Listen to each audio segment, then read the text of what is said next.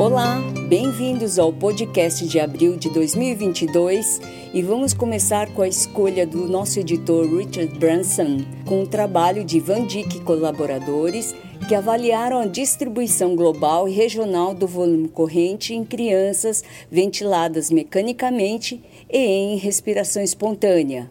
Os autores mensuraram o volume corrente, o volume pulmonar expiratório final e calcularam o centro de ventilação durante dois modos de ventilação com uma redução na frequência respiratória ou compressão de suporte. A mediana do centro de ventilação foi de 50% e não houve diferença entre os dois modos de ventilação. Com a redução da pressão de suporte, houve um deslocamento do centro da ventilação para regiões pulmonares dependentes. Van Dyck e colaboradores concluíram que permitir a respiração espontânea após a recuperação da insuficiência respiratória não afeta negativamente o volume pulmonar expiratório final ou a distribuição do volume corrente. Sheifé e colaboradores fornecem comentários sobre o monitoramento com tomografia de impedância elétrica e como os dados podem ser usados clinicamente. Em outro trabalho, Hanoa e colaboradores estudaram nove voluntários que receberam solução salina aerosolizada para avaliar as câmaras usadas para reduzir a dispersão de aerossol no ambiente. Contadores de partículas foram usados para mensurar a fuga do aerossol de 30,5 centímetros a 91,4 centímetros dos participantes. Eles descobriram que as fugas dos aerossóis foram maiores com nebulizador de pequeno volume do que com o nebulizador de malha vibratória, e as fugas dos aerossóis foram maiores com uma máscara facial do que com um bocal. Dispositivos de redução, incluindo filtros, foram eficazes na redução da contaminação ambiental. Em outro trabalho, Lee e colaboradores realizaram um estudo semelhante avaliando a fuga de aerossóis durante a aerossol terapia por meio de cânula nasal de alto fluxo. Os autores avaliaram o nebulizador de pequeno volume e o nebulizador de malha vibratória com dois dispositivos de cânula nasal de alto fluxo.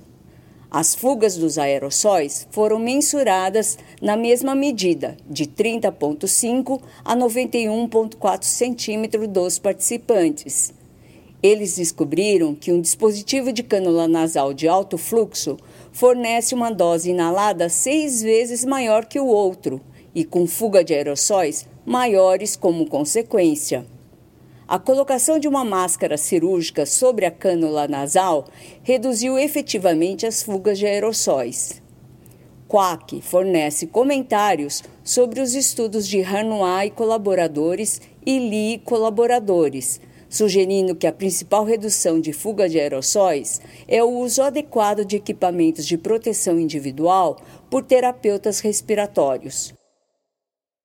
Eixafei e outros realizaram estudo de laboratório de oferta de aerossol durante a oscilação contínua de alta frequência para desobstrução das vias aéreas durante a ventilação mecânica. Um nebulizador a jato ou nebulizador de malha vibratória foi conectado entre o tubo endotraqueal e o circuito inspiratório do ventilador com um filtro ou um pulmão de teste. O salbutamol foi aerosolizado e coletado nos filtros para mensuração da liberação do salbutamol. A colocação do nebulizador a jato no coletor resultou em liberação mínima de salbutamol. O uso do nebulizador de malha vibratória no tubo endotraqueal liberou uma dose seis vezes maior do que a dose do nebulizador a jato. A colocação do nebulizador de malha vibratória na entrada do modificador fornece o dobro da dose em comparação com o nebulizador a jato. Em outro estudo, Walsh e Liu avaliaram o impacto de um nebulizador de malha vibratória na atividade in vitro da ribavirina. Os autores cultivaram e infectaram células epiteliais humanas do tipo 2 e células epiteliais primárias com vírus sinal respiratório. O controle não nebulizado e a ribavirina aerosolizada foram comparados aos controles não tratados usando a reação em cadeia da polimerase, RT-PCR, para determinar a quantidade de vírus. Walsh e Liu concluíram que a eficácia da ribavirina não foi afetada pelo nebulizador de malha vibratória. Em outro estudo, Haynes e Fishwick verificaram o controle de qualidade dos gases sanguíneos de materiais testados e calcularam a média e os intervalos de uma série de mensurações. Os padrões atuais exigem que os laboratórios calculem a média mais ou menos dois desvios padrão. Eles descobriram que os valores relatados pelo fabricante foram mais amplos do que o limite exigido de dois desvios padrão, validando a necessidade de laboratórios para verificar o controle de qualidade dos gases sanguíneos fornecido pelo fabricante. Bacin e colaboradores realizaram um estudo duplo cego comparando salbutamol aerosolizado com solução salina normal em recém-nascidos com taquipneia transitória do recém-nascido. Bacin e colaboradores mensuraram desfechos clínicos em 30 minutos, uma hora e duas horas, incluindo necessidade de oxigenoterapia e pontuação clínica de taquipneia transitória do recém-nascido. Bacin e colaboradores concluíram que os recém-nascidos que receberam salbutamol tiveram necessidades reduzidas de oxigenoterapia e menor duração do suporte respiratório. Porém, não houve diferenças significantes no tempo de internação, eventos adversos ou outros variáveis. Anangui e Angel avaliaram o teste broncodilatador em indivíduos com obstrução do fluxo aéreo para diferenciar a DPOC da sobreposição de asma e DPOC. Em um grande grupo de indivíduos com volume expirado final no primeiro segundo basal sobre a capacidade vital forçada menor que 0,7.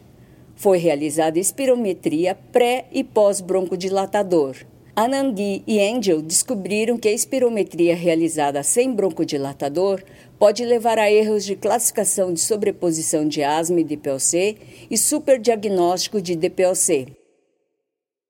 Em outro estudo, Zeng e colaboradores compararam dois níveis de pressão positiva nas vias aéreas, BIPAP e CPAP, para prevenção de falha de extubação em lactentes após cirurgia cardíaca. Os indivíduos foram randomizados para BIPAP ou CPAP após a extubação. A principal variável de desfecho foi a reintubação em 48 horas. Não houve diferença na taxa de reintubação ou na duração do suporte respiratório. Ambos os grupos, BIPAP e CPAP, melhoraram a oxigenação e o alívio do desconforto respiratório com a aplicação de pressão positiva nas vias aéreas.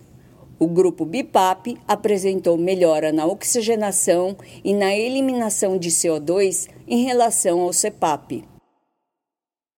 Gomes Amor e colaboradores avaliaram o papel da ultrassonografia diafragmática na previsão de falha da ventilação não invasiva e cânula nasal de alto fluxo em lactentes com bronquiolite. Foram registrados os seguintes parâmetros na admissão em 24 horas e 48 horas. Excursão diafragmática, tempo inspiratório sobre tempo expiratório, fração de espessamento diafragmático. Gomes Amor e colaboradores descobriram que a avaliação ultrassonográfica do espessamento diafragmático é fator preditor de falha do BIPAP, quanto da cânula nasal de alto fluxo. Porém, não prevê necessidade de ventilação mecânica invasiva. Em outro estudo, Willis e colaboradores realizaram uma revisão retrospectiva de crianças diagnosticadas com apneia obstrutiva do sono, com prescrição de pressão positiva nas vias aéreas, que também foram submetidas à titulação de polissonografia de acompanhamento. A maioria dos indivíduos recebeu prescrição de pressão positiva nas vias aéreas por autotitulação. Após a titulação da polissonografia, 78% dos indivíduos tiveram alterações na terapia com pressão positiva nas vias aéreas.